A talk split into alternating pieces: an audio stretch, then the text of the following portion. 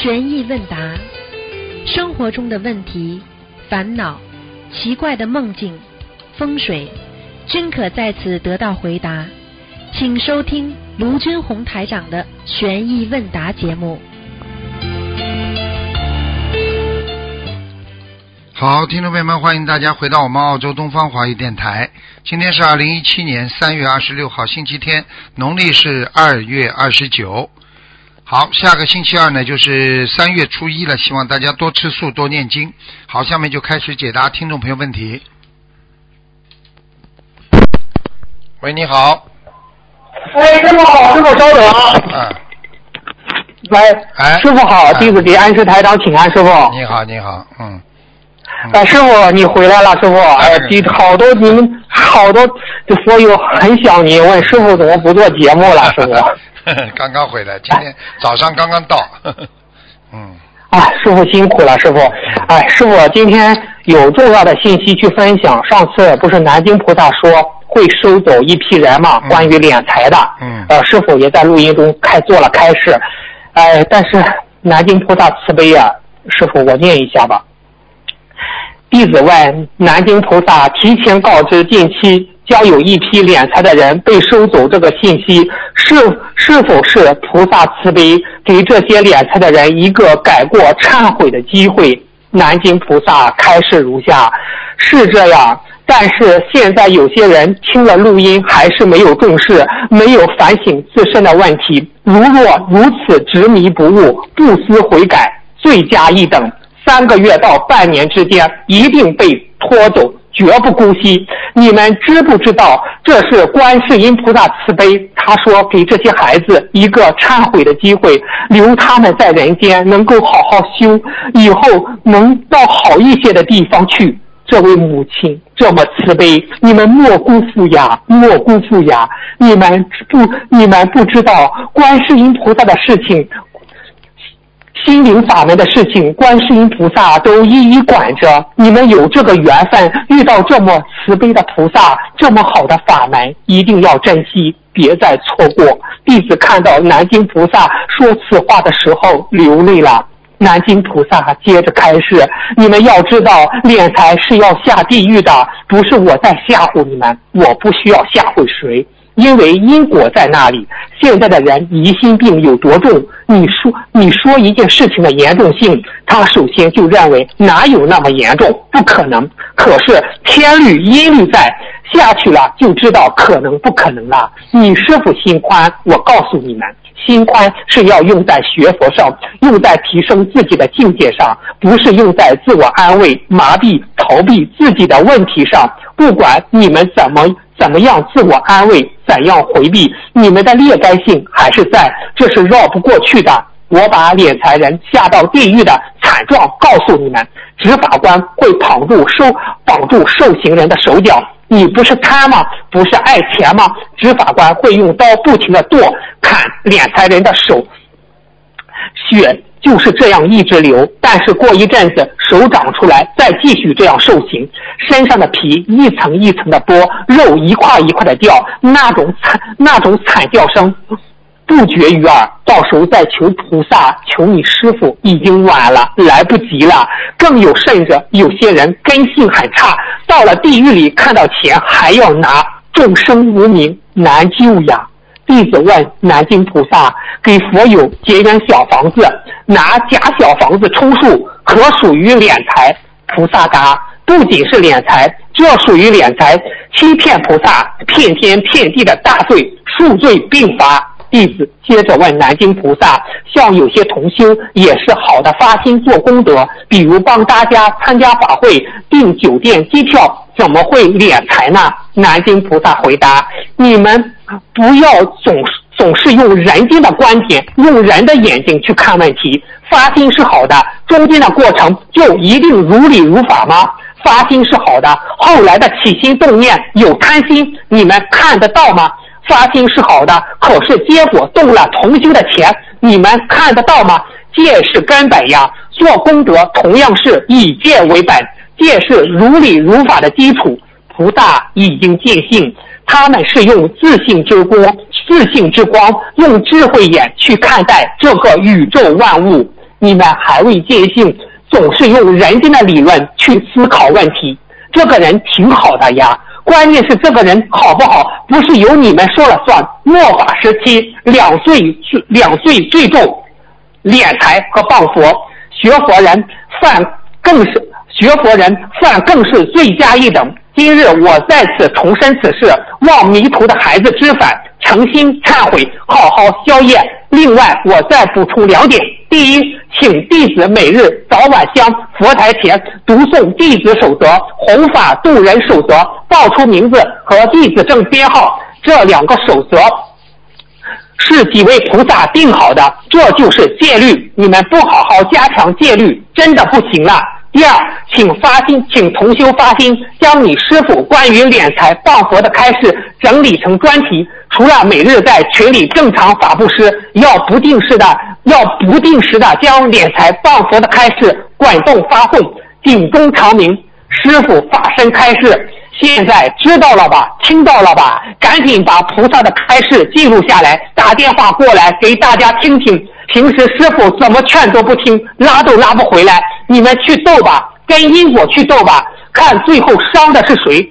现在还有人不信，还在说这是神通，还在说我们不信哪里会被拉走。现在心灵法门的护法神越来越多了，你们去做好了，你们看看好了，你们攻击我，我不怕，我不受伤，最后我还是回到天上去了。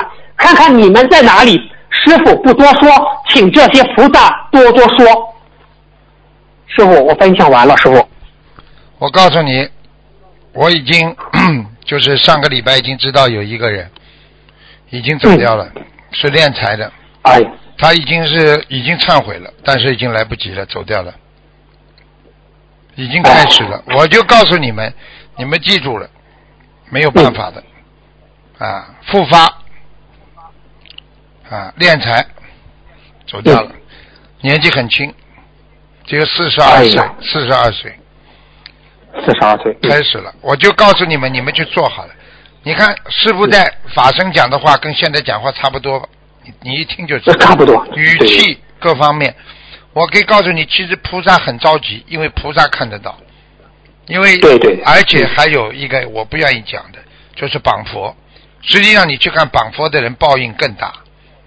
因为你断人慧命啊，啊，是。的，嗯，师傅，南南京菩萨开示了绑佛，我想下周嗯分享，因为呃他这个敛财开示了嗯很多，真的南京菩萨都说了，正如师傅这样说的。嗯，所以一个人不能，你再怎么样，你比方说你可以不修，你可以不学，嗯对，你不能去说人家不好，你不能去绑佛，因为护法神他不会饶过你的。你嘴巴在，你嘴巴只要讲绑佛的事情，他马上帮你记账，记账还可以直接可以报到天界，你听得懂我意思吗？所以你去看，现在你看到庙里去啊，过去小时候在庙里讲话，现在全部生癌症；小时候在庙里乱讲话的，现在绑佛的人，你去看生脑瘤的，啊，就有一个人就是一直写那些绑佛的文章的。生脑瘤，生脑瘤，割掉又长出来，割掉又长出来，三次死掉，太多了。师傅，刚才您说直接报到天界，是不是报到玉皇大帝那里？玉皇大帝再通知地府派，是这样吗？师傅？对，是这样的。啊，因因为这个是什么嘛？因为绑佛，佛是天界的嘛，天以上的嘛。对对对。所以你这个事情，因为是犯到天界了，所以由天界来处理。如果你在人间杀人，啊。偷东西、抢劫，那么由地府的阎王老爷管，明白了吗？他分得很清楚的。哦，啊，是这样的，啊，因为你讲的天界不好，那么天界就要来判。如果你你是在人间做的那些阴事，那么由地府来判，明白了吗？明白。那师傅判的时候，天界判的话，是不是判的很快？是不是这样？师傅？是很快的，都是很快。他有专人的，天上有这种金刚菩萨，他。他所以你看很多法门里边，他也是有金刚菩萨的，啊，金刚萨多，金刚萨多菩萨，他是专门惩罚那些啊犯重业的人的。犯重业的人，有的人嘛，就是在天界本来下来的时候，可能天上还有一个位置，一全部弄掉没了，根本上不去，哦对对等等于把你家弄掉了，你听得懂吗？嗯，哦，明白了明白了。哎，师傅，嗯，谢谢师傅开始。师傅，我问几个问题。你看，南京菩萨说听了录音还不引起重视，执迷不悟；菩萨说听了录音还不引起重视，执迷不悟，不思悔改，罪加一等，三个月到半年一定被拖走，绝不姑息。师傅，一件事情在给机会之后不悔改，是不是就罪加一等，程度更严重？是这样吗？师傅？我我举个例子，你在学校里偷了人家小同学的东西，老师跟你说你改变，你要改正，把东西还给人家，你不还，对不对啊？你不还，你继续不改，你是不是说这个老师会不会继续把你算的罪加一等啊？嗯，会的会的。好了，就这么简单。你别惯犯了，你不是不是第一次偷啊，你别惯犯了。惯犯的处理和一般的开始初犯那不是一个概念的，明白了吗？明白。那师傅，这个罪加一等是天律定下来的吗？师傅，是的，可以这样说吗？是的。所以知法犯法也是罪加一等。你今天守戒了，你今天自己说我守戒了，你骗了菩萨了。嗯所以我这次开示的时候，跟他们开示的时候，我也在讲，为什么很多人骗菩萨呢？菩萨难道看不出来？跑到菩萨看得出来，因为你跪在菩萨面前的时候，你连哭带吼的，你真的是在改。你说我真的菩萨，因为菩萨当时看到你是真的在改呀，想改呀。问题菩萨给了你了，帮了你了，解决之后你变卦了，那么这个时候呢，就不是就不是菩萨的问题了，那就是护法神来处理了，明白了吗？明白了，明白了。嗯，明白。他出尔反尔，护法神绝不对呀、姑息。这样但是菩萨在你哭着求的时候，菩萨是知道你是真的，所以菩萨会帮你的。所以你最后出尔反尔，是不是你骗了菩萨了啦？那是不是护法神觉得你是罪加一等了？好了，嗯，是是的。啊那师傅，我这种拖走一般，我嗯平常你们师师傅您开示的这种拖走，一般就是是是就是指的这地府被拉走，是这样吗？师傅对，，他是你比方说你绑佛的话，由天命下来啊，地府来嗯嗯嗯执行。如果你是一般的，比方说你是练财什么的，如果你练的小财，地府管；你练的是菩萨的财，照样由天界判。哦啊，敛财也是天上管，啊，因为你练的是佛的钱呀，出佛身上的钱对对，为什么属于大业呢？啊，还有人家说，就杀父杀母杀母都是属于大业，为什么呢？因为你孝顺是天天天地感应的嘛，孝是由由天的，由天管的嘛，孝顺，明白了吗？对对对，明白了明白了。那师傅，师傅常说观世音菩萨的慈悲让人流泪。这篇南京菩萨的开示也提到，南京菩萨在说观世音菩萨对大家对大家的慈悲也流泪了，南京菩萨也流泪了。师傅，虽然每位菩萨的个性不一样，但是只要是只要是菩萨就有大智慧和慈悲心。为什么天上的菩萨也会被观世音菩萨的慈悲感动触动而流泪呢？连佛陀就说了，连佛陀就说了，嗯天上这么多菩萨慈悲，只观世音菩萨第一，那么不及众菩萨都慈悲不如观世音菩萨，因为很多都是金刚萨多啦，他们还有一些菩萨啦，他们在其他方面，比方说在智慧啊啊，在在在在啊去救人的舍己的方面，他们都是很好的第一的，但是在慈悲方面，的确是观世音菩萨最最圆满。所以呢，一讲到观世音菩萨，大家都赞叹，并不代表就是说大其他菩萨不慈悲，只是说不最慈悲的是观世音菩萨，明白了吗？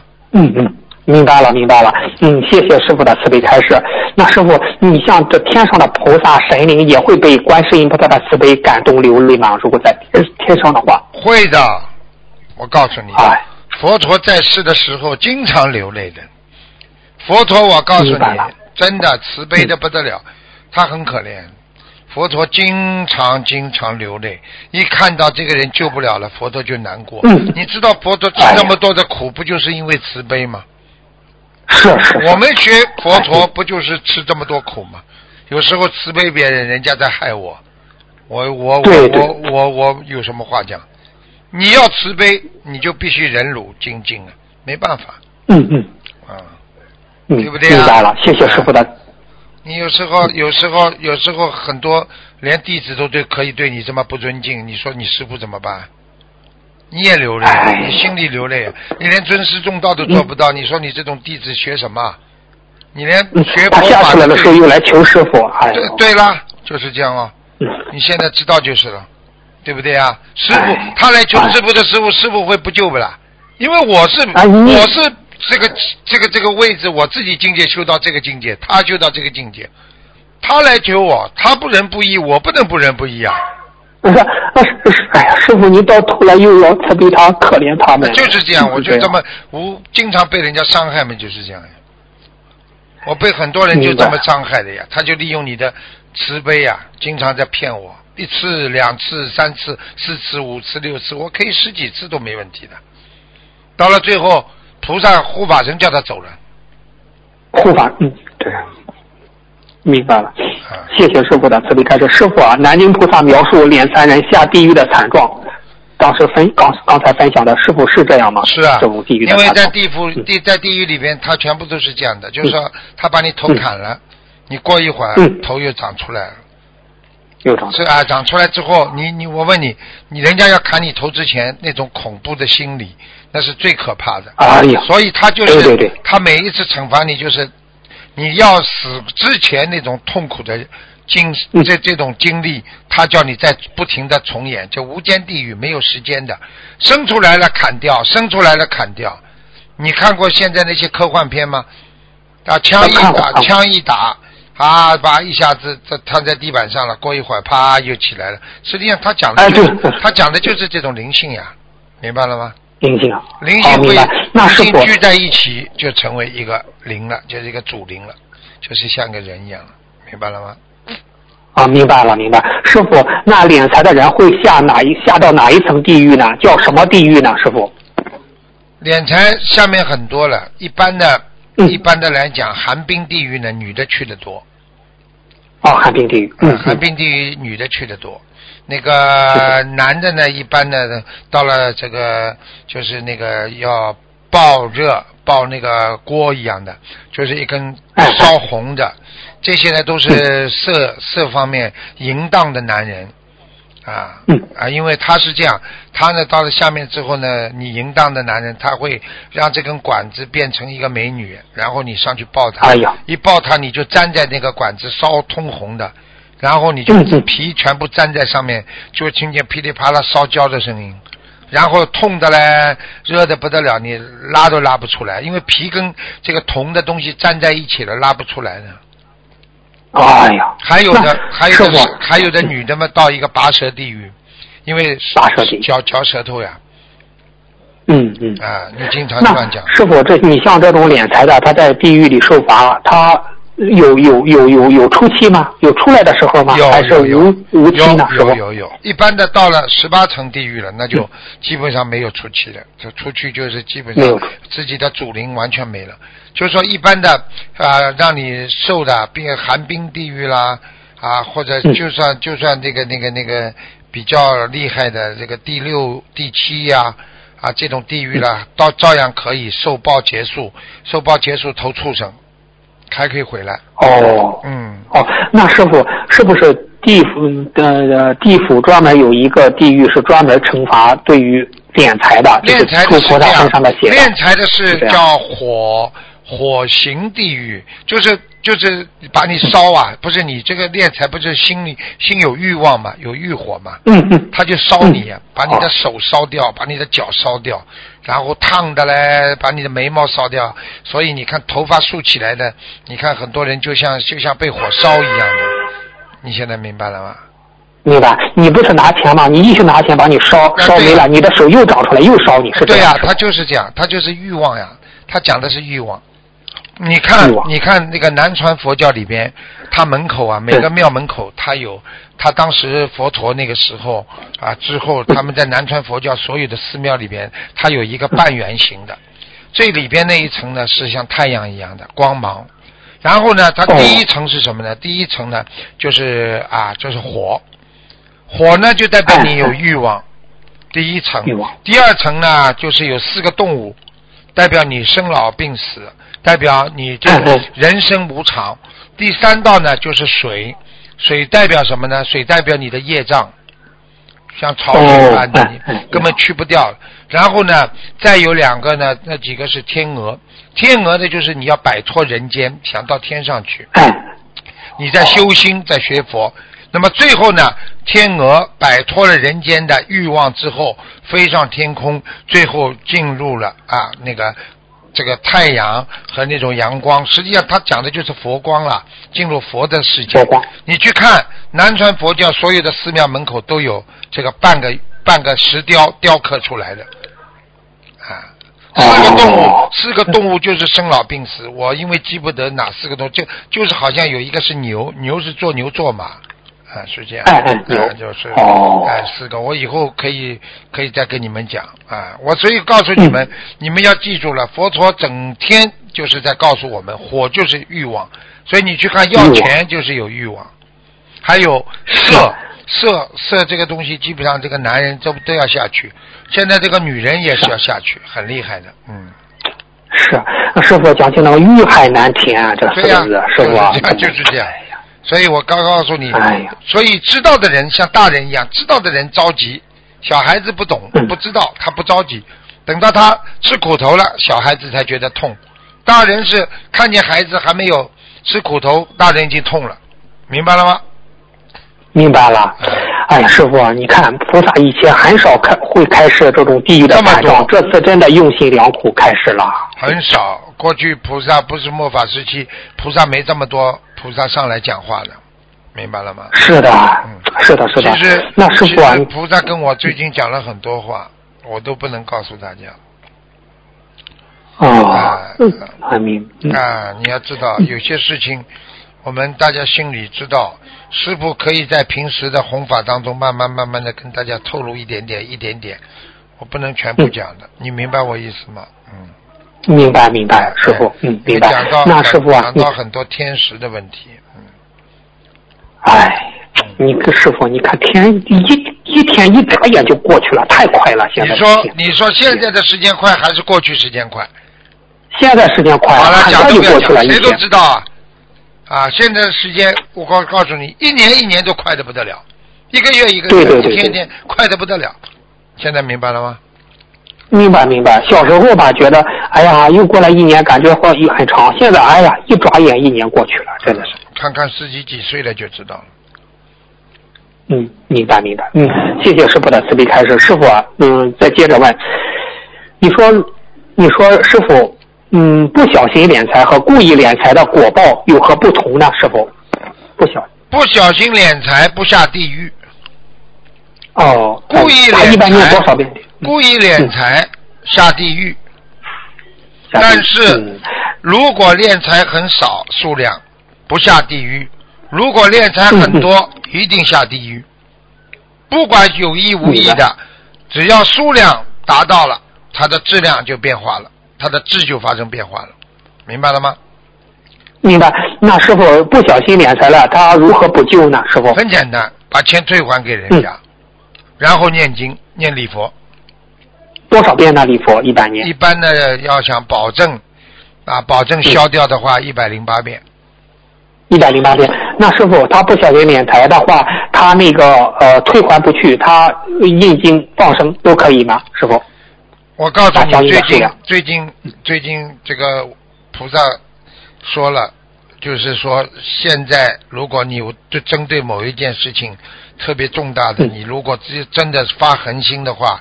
你可能可以，但是你不能每天这么念的。就是某一件事情，你可以念到四十九遍。嗯嗯。礼佛已经多了，已经多了啊。哦，明白了，明白了。嗯，谢谢师傅的慈悲开示。师傅，呃，刚才说故意敛财一定下地狱，但是这个敛财的钱数达到多大的数目算是大业障呢？可以这样问吗，师傅？应该，这个业这个业障。只要能够，只要能够达到啊，达到让人家痛苦，你就是有业障。它不是以数量为主，它是以人的心灵为主。比方说，你拿掉你，比方说对方你连人家财，人家一共只有一千块，你拿掉人家三百块，人家难过的痛苦的不得了，你就下地狱。如果这个人有这个人如果比方说他有一百万，对不对啊？你拿掉他几千块，他没感觉的，这个人你这个业障就小。现在明白了吗？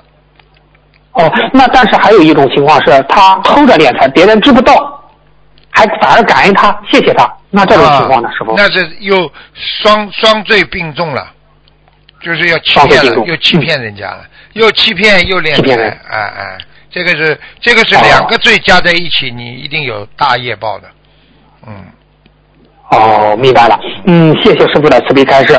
师傅，南京菩萨开始，末法时期两罪最重，敛敛财和谤佛。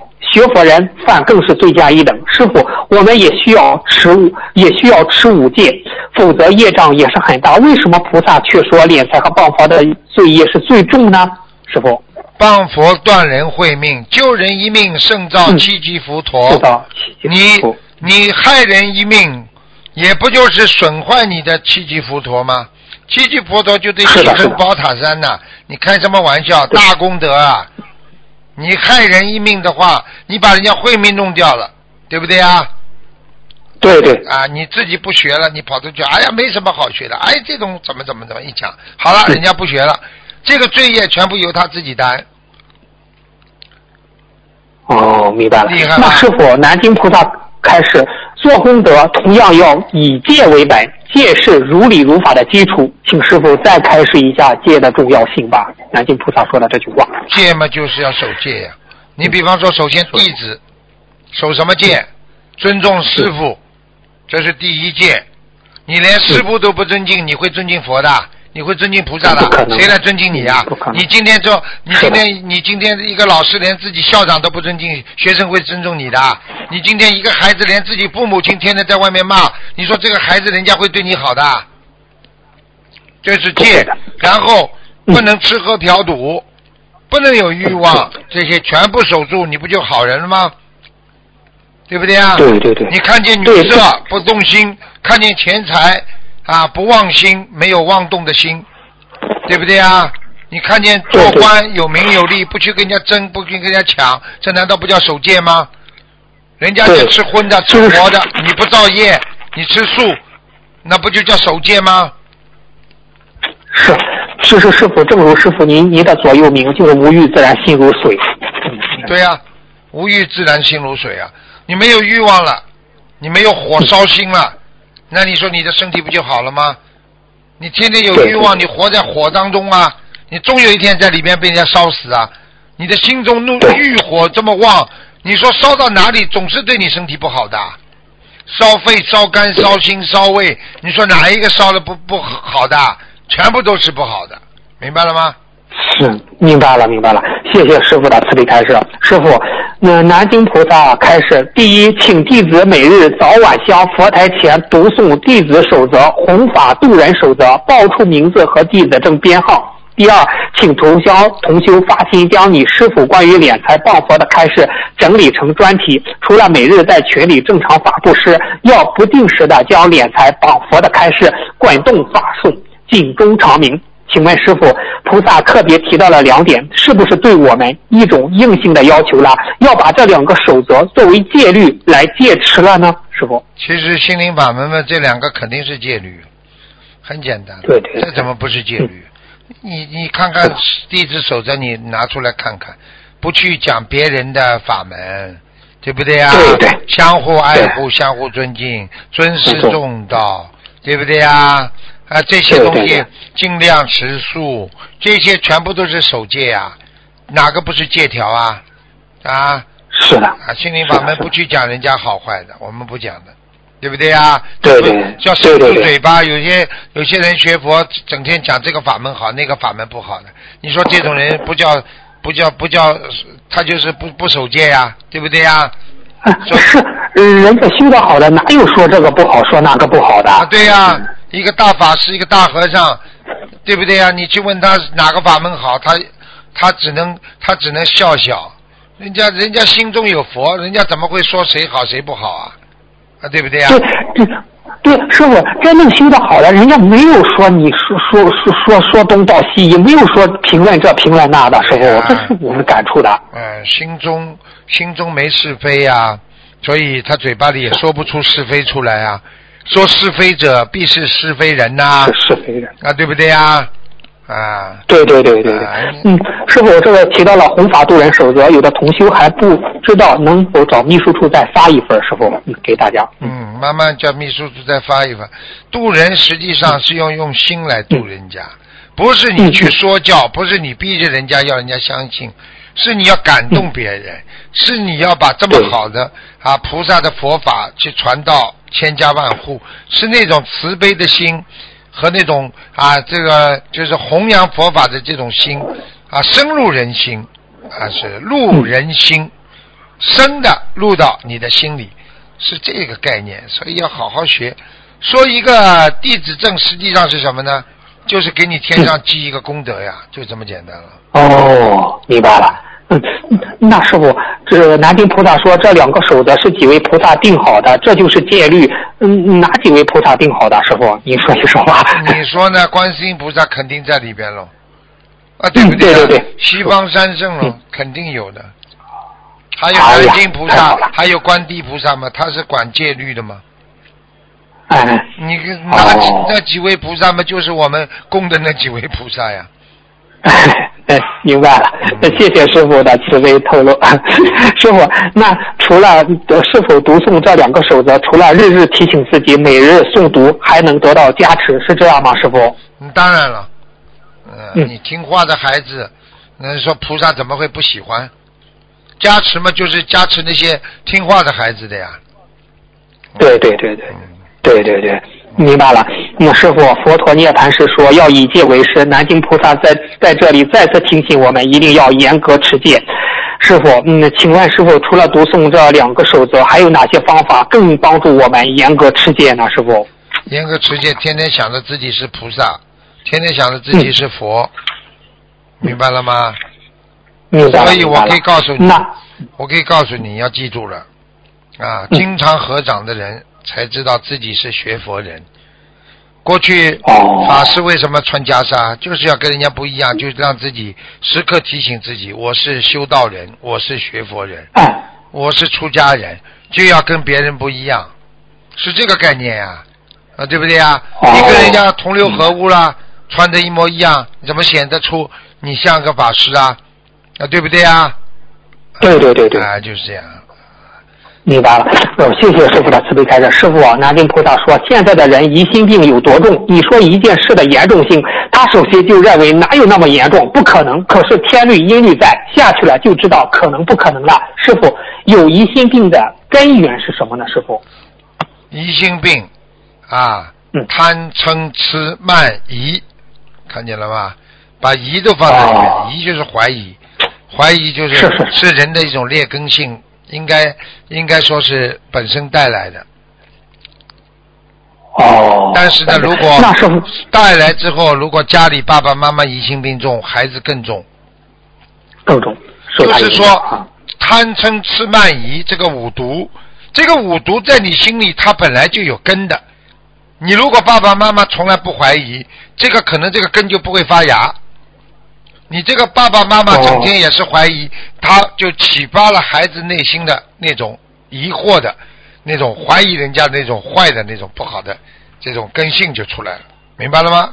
给他挖掘出来了，啊，对是这样吗？把孩子让他生根发芽了呀，嗯。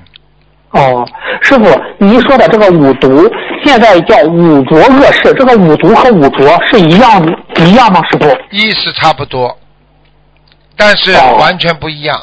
五浊恶世有另外解释的，我以后帮你们解释一下。它是按照按照一种佛法的理论推理到这个世界末法时期是五浊，明白五浊明白。它是讲气场的，是恶气，五浊恶气嗯，嗯，所以人家说这个世界也有气场嘛，气数嘛，啊，明白了吗？嗯。明白了，谢谢师傅开始。师傅，那作为学佛人，我们如何应该克服自己的疑心病呢？师傅？克服疑心病的人就是没有自有疑心病的人就是对自己没信心，比方说，你怀疑老婆，你就对自己没信心。你比方说，你怀疑你老婆在外面有男人，你自己男人没有信心，因为你觉得你不如他，不如其他的男人。如果你有信心，你老婆怎么会去找其他男人呢？你觉得你对你老婆很好，而且你老婆很爱你，而且对你很忠心，你自己有信心的话，你怎么会起疑心呢？啊是的，是的。你说我老婆肯定不会的，不可能的。那你说你这种人会怀疑老婆吗？就比方说。你这个人功课一直很好的，人家说这次你考得好吗？你自己有信心啊，你就不会怀疑自己了。否则，哎呀，我这次会不会考得不好啊？因为你没信心啊。所以，去掉怀疑心的人，一定要对任何事情都有信心。对峙的，这是对峙他的，明白了吗？嗯嗯。明白了，明白了。嗯，谢谢师傅开始。师傅，南京菩萨说你师傅心宽？我告诉你们，心宽是用在学佛上，用在提升自己的境界上，不是用在自我安慰、麻痹、逃避自己的问题上。请师傅开一下，这里心宽是用在学佛上，用在提升自己的境界上的含义吧，师傅。嗯嗯，其实南京菩萨挺好玩的，他很了解我，因为我有时候很大的烦恼事情啊，我讲完了，师傅这个很生气，气完了我就忘了。啊，很多人以为我是健忘症的，不可能的。实际上，这叫心宽，放得下，拿得起，放得下。你作为弟子，我必须要教育。如果你不是弟子，我怎么教育啊？对不对啊？好了，拿得起，放得下啊，没带来什么，但是你本身没带来什么，你也也要放下啊。放下什么？放下执着。执着是什么？是一种意识形态，是你心里的一种形态。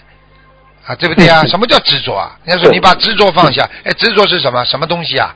没东西的，是你心中的一种啊常态啊。什么事情都要，我一定要，一定要，我对的，那就叫执着。所以南京菩萨的意思就是说，你师傅能够放得下，并不是说啊，他就像你们啊逃避、回避。哎呀，这件事情做完了，哎呀，没事了，我忘记了。你忘记了，你的业已经造下去了。你的因已经种下去了，你就等着果吧。这个不叫宽心宽，这个不叫啊，这个这个这个宽容，这个叫什么？这个就叫逃避啊，心宽。自我麻痹。对了，自我麻痹。所以，所以南京菩萨说的很对啊，自我麻痹啊。这很多人啊得罪了人了，知道人家要来弄他了，他自己不会的。哎呀，这无所谓的啊，怎么怎么好了，被人家跑出去打一顿了。嗯，对不对啊？你不是自我麻痹吗？对，哎，没用。是的，是的，明白了。哦，谢谢师傅的慈悲开示。师傅，最后一个问题吧。呃，南京菩萨说，菩萨已经见性，他们是用自性之光、用智慧去看待这个宇宙万物。你们还未见性，总是用人间的理论去思考问题。师傅，那我们如何用才用才能开智慧，又学习用菩萨的自信之光、用智慧眼去看待这个宇宙万物呢？师傅？自信之光把自己的心里的那个佛光啊和宇宙合在一起，因为佛本身就在宇宙之上的嘛。对对对。所以你这是佛心，把它把它这个我们说提炼出来啊，把它修出来。你有这个佛性了，你就和天上的宇宙合二为一了。这个时候就天人合一了嘛。所以这个时候你的心就会非常的宽大。所以人家说了。啊，你比方说，你跟什么样的人，你就会这个人整天说无所谓的。你跟这个人，你时间长了，你也会什么事情不挂在心上，无所谓。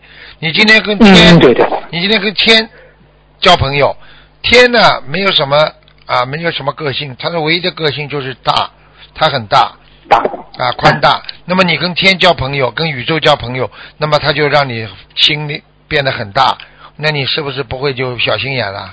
你就不会痛苦了。对对对，啊，一样道理呀，教人和教物、教天地万物一样的呀，明白了吗？明白了，明白了，师傅啊，今天的问题问到这，感恩师傅的慈悲开示，师傅谢谢您，感恩您，师傅。再见再见。好，再见啊，师傅。嗯。喂，你好。喂。你好。哎，师傅好。哎。喂。喂。呃，弟子给师傅请安。谢谢。嗯，呃，师傅您辛苦了。嗯。那个。就是请师傅开示一下几个问题。师傅有一次，就是上一次我问您是一个同修，就是突然之间得了抑郁症，然后师傅开示说他是因为练练财了。后来我就去问了一下，的确这个同修他自己是办签证，就是办这种公司的。然后在帮同修订票的时候，的确是敛财了。他说大概是有五万多块钱。看见了只是后？来有个问题，就是说他现在就是他跟他先生之间也不知道什么原因，就是反正就是现在他说他身身边没有钱能放生，一点钱都拿不出来。然后因为他没有去把这个钱放生，所以他现在状态越来越差。那个就是医院让他去住院，就是就是精神上是有问题了。然后就是同修也不敢去帮助他，就是召集大家帮他凑钱放生。嗯，怕有不如理不如法。后来就是前两天吧，另外有同修梦见梦梦就是梦中同修说，就另外一个同修说，大家要帮他一起放生，这样子他就能好。然后梦中他还是后来就重生了。嗯，就是想问一下师傅，就是同修们能不能这样做呢？我已经跟你们讲了，现在啊，敛财的惩罚非常重，因为护法神啊，啊，护法神啊，现在对这个敛财的事情啊，把它上升到一个高度，是出菩萨出菩萨身上的血，嗯。所以你不出，你当然没事；你出了，你可以说，哎呀，人家都出了出菩萨身上血，为什么就我被抓？你被抓，你等着吧，那些人一个个都会被抓，听得懂了吗？哦嗯，听得懂。所以这个事情就是告诉你，你要帮助别人，师傅不反对的，救救人总是他只要改了，尽量救他。嗯。啊，大家给他哦。放点声啦，问题不大。啊。本身你们是出发点都是为了救他，我不反对，只是他自己要有嗯感恩心，自己要有忏悔心。因为像他这个，如果在这个这一段时间当中发生这些情况，非常有可能，就是说我们说啊，这个在在正好在整顿的时候啊，这个护法神在哦整顿、整顿那个那个那个一些敛财的人的时候，我告诉你啊，这个不单是心灵法门的，所有的哦学佛的人练，所有的其他法门的练财的人都会走掉的。哦，就是整个的，就是哎天上在管了。哎，在管了。最近末法时期，他们就管这些，因为为什么呢？他是出菩萨身上血呀，啊，让人家，人家比方说应该啊放生的、念经的，或者参加法会做功德的钱，或者印书的，他把人家弄掉了，你说说看，他会不会有报应啊？讲讲都不要讲了。嗯，是的，是的，而且现在问题就是以就是以为赚钱，其实并没有，其实搞得现在自己身边一点钱都没有了。这就是告诉你，他他赚了人家五万块钱，他会损失几五十万，一比十。今天我告诉你，拿了人家嗯十块钱，你会五十块没有，听得懂了吗？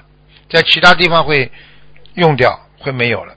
所以你去看骗财骗色的人，到最后自己老婆跑掉了，钱全部被人家骗光，最后明白了吗？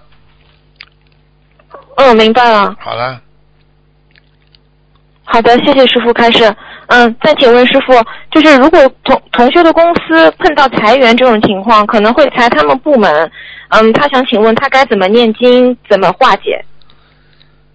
首先呢，好好的念这个大吉祥天女神咒，然后呢念消灾吉祥神咒，还要念解结咒，还要念心经，这是第一个。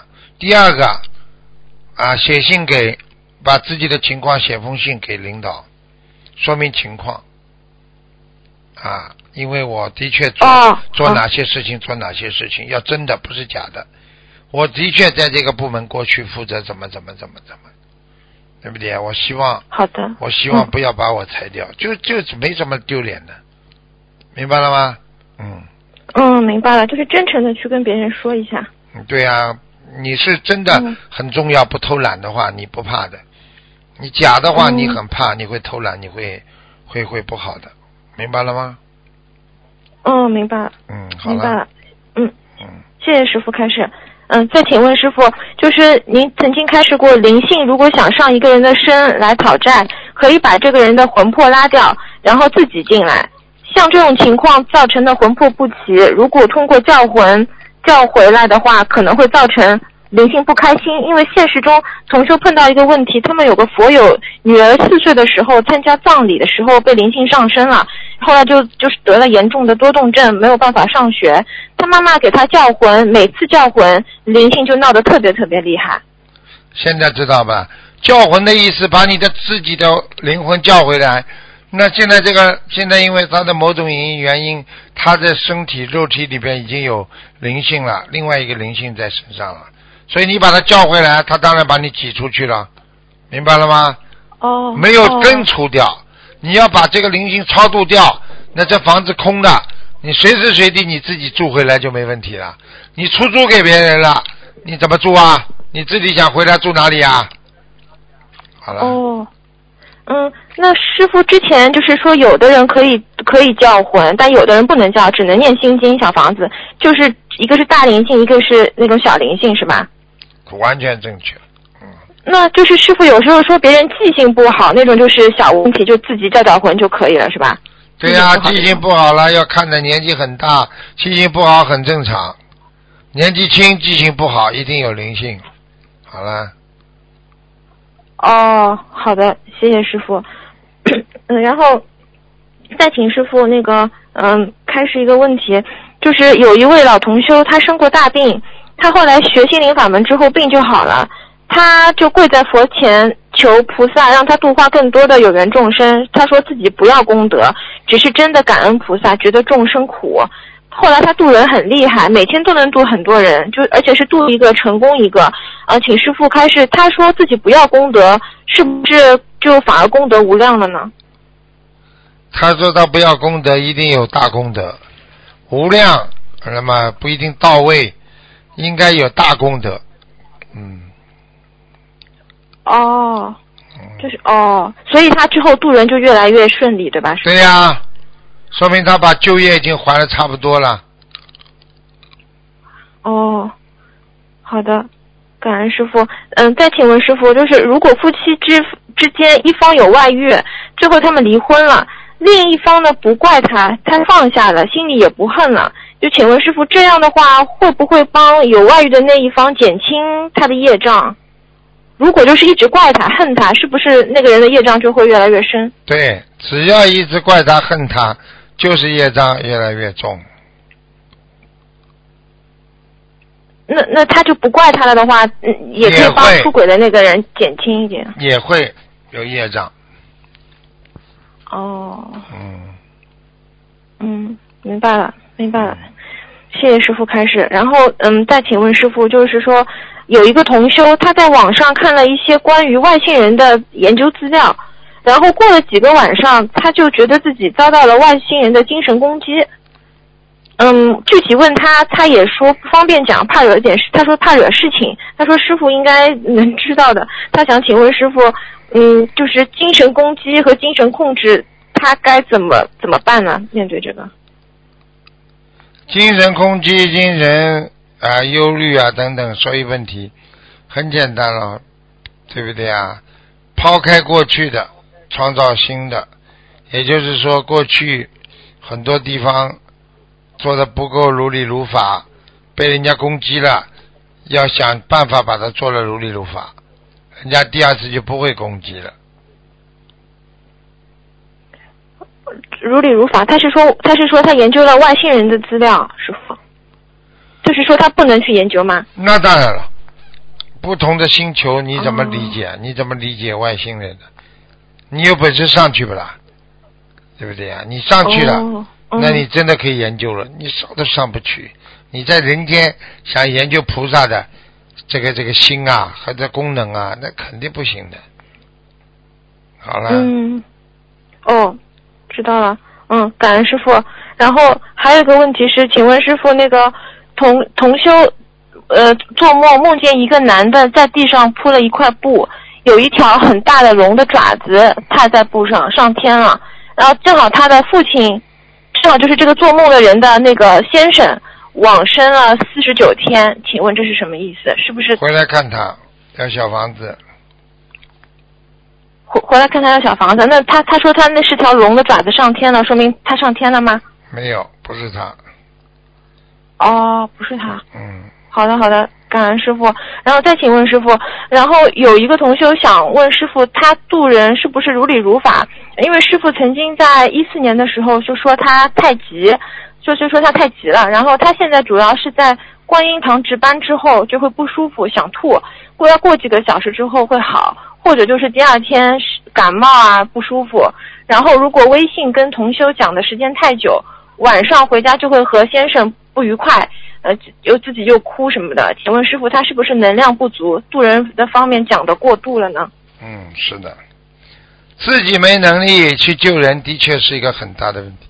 就在于你自己都没锻炼过身体，你身体无力，你去把人家从水上拉上来，你拉得很累，说不定有的人没拉上来，自己倒跌到水里去了，明白吗？哦，明白了，就是他在观音堂值班的时候，也不能跟同修讲太多，是吗？就是对呀能量不够。对呀、哦哦嗯哦，好，明白了。嗯，再请问师傅，就是之前梦到嗯、呃自己买了八九十只甲鱼，在在一个河边上准备放生，然后就梦到这个场景，是提醒自己要放这么多吗？嗯，对不起，今天早哦上，，对不起，师傅太累了。啊，嗯，算了，我今天不问了，感恩师傅。你不问，师傅您保重身体啊。你不问人家也问的呀，你再问一遍。嗯嗯，我迷那一会儿。那我就再问这一个问题吧，就是同修梦见八九十只甲鱼要放生，他就自己准备，就是自己在放生的场景，呃，是提醒他要放这么多吗？是啊，那就是放生就代表延寿啊。你去看看他有没有求谁的寿要延长啊？好了，他在他在他在做这个梦之前，自己放了大概有二三十只甲鱼，就梦到这个梦。但是要七十多只了。哦，好，明白明白，谢谢师傅，师傅您您保重啊，好，我不问了，啊，师傅再见。好，再见再见。嗯。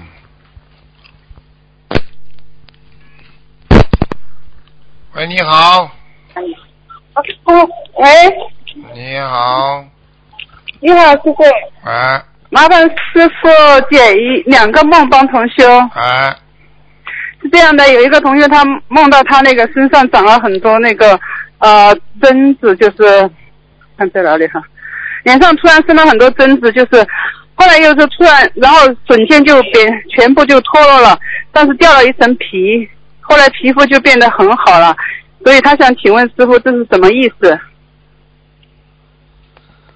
嗯，掉了一层皮，实际上我告诉你，就是消除自己的习惯和忧伤，因为因为皮肤也是连着心嘛，你皮掉掉了，说明你已经忍痛割爱很多人间不好的东西。嗯，他最近他说可能有一些麻烦的事情，是不是说他要经过呃以后他会解决这掉这些事情？他有什么忙的事情啊？像他这种人们，好好念念经，嗯，等等太太下班，人家不敢碰他，就没有什么问题，是不是？就不会碰他了，没问题的。嗯，哦，好的，师傅。还有一个梦，师傅就是同修梦到他的外孙女，就是站在很远的地方挥手，就像好像向他告别，然后就叫他，他叫他是他小姨嘛，就说他说小姨小姨我走了，啊，然后这个时候他也向那个就像同修挥挥，他也向他挥手，就跟他说你走吧，你你走。然后梦里面两个人好像离得很远，然后感觉是隔了一个海，然后外孙女呀就站在海的另一岸上面，同修就望过去以后，海上像上面有一有一艘船，像房子一样大，但船上呢有很多人，就等着他的那个外孙女上船。同修接着跟他说：“你快上去吧，你走吧。”然后同修的外孙女就上船离开了。现实生活当中，这个同修的外孙女也是修我们心灵法门，现在五十六还不到五十七岁，她一辈子也没有结过婚，没有过夫妻生活，就是童女之身。就就想请师傅解梦，这个是什么意思？现实当中啊，现实当中啊，中不是，不是现实当中，就是梦里他跟他告别，啊就是他要去上那艘船。啊，那就上法船呀。可能他以后要告对呀、他要告别夫妻之事了。嗯，嗯他没有夫妻之事，这个一直都是童女。啊，那就很好，说明他以后一直上法船之后，一直保持这个干净的身体了。嗯，哦，对他好像是还没拜师，他准备去拜师，是不是？就是他拜师会很顺利这个意思。很顺利，一定顺利。嗯，好的，感恩师傅，师傅你辛苦了，师傅，好，嗯，谢谢师傅，好再见，再见，再见。嗯，喂，你好，啊！天哪！嗯，喂。哎，你好，喂。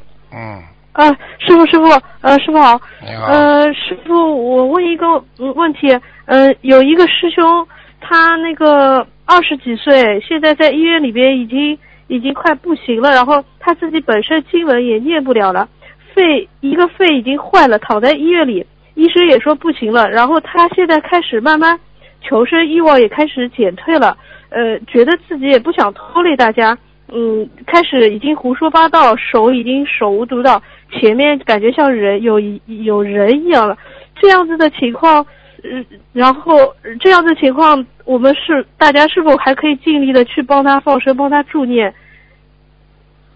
可以呀、师师师傅，他呃，他就是他他今天就是嗯说，他说他爸爸呃之后要走了，他也快要走了，他是不是这样子啊？要看图腾的，嗯，如果他自己的求生欲望都没有了，都想自己走了，这这样子的这样子的效果，呃，大不大？我们如果再尽力去帮他，一样还是有效果的。还是有效果的。我说过好的好的效果大不大？这个有赖于天地人三界，有赖于天地人三界。嗯，嗯，好的好的，嗯嗯，感感恩师傅，嗯，然后嗯。师傅，嗯，师傅问一下那个观音堂，嗯，观音堂那个晚上如果大家都走了的话，要不要开开个灯，就是敞亮？通宵敞亮敞亮没问题。要开一个小小的一个嗯黄色的灯啊。嗯嗯，啊，谢谢师呃师呃谢谢师傅。那个呃还有就是嗯、如果是呃晚上十点多到家下班了，到家了也快到十点了，但是礼佛的话有些还没念完，比如说礼佛还剩两三遍，还有呃还有一些小房子上的经文没念完，家里是有佛台的，还可不可以念到十二点之前？呃，家里有佛台，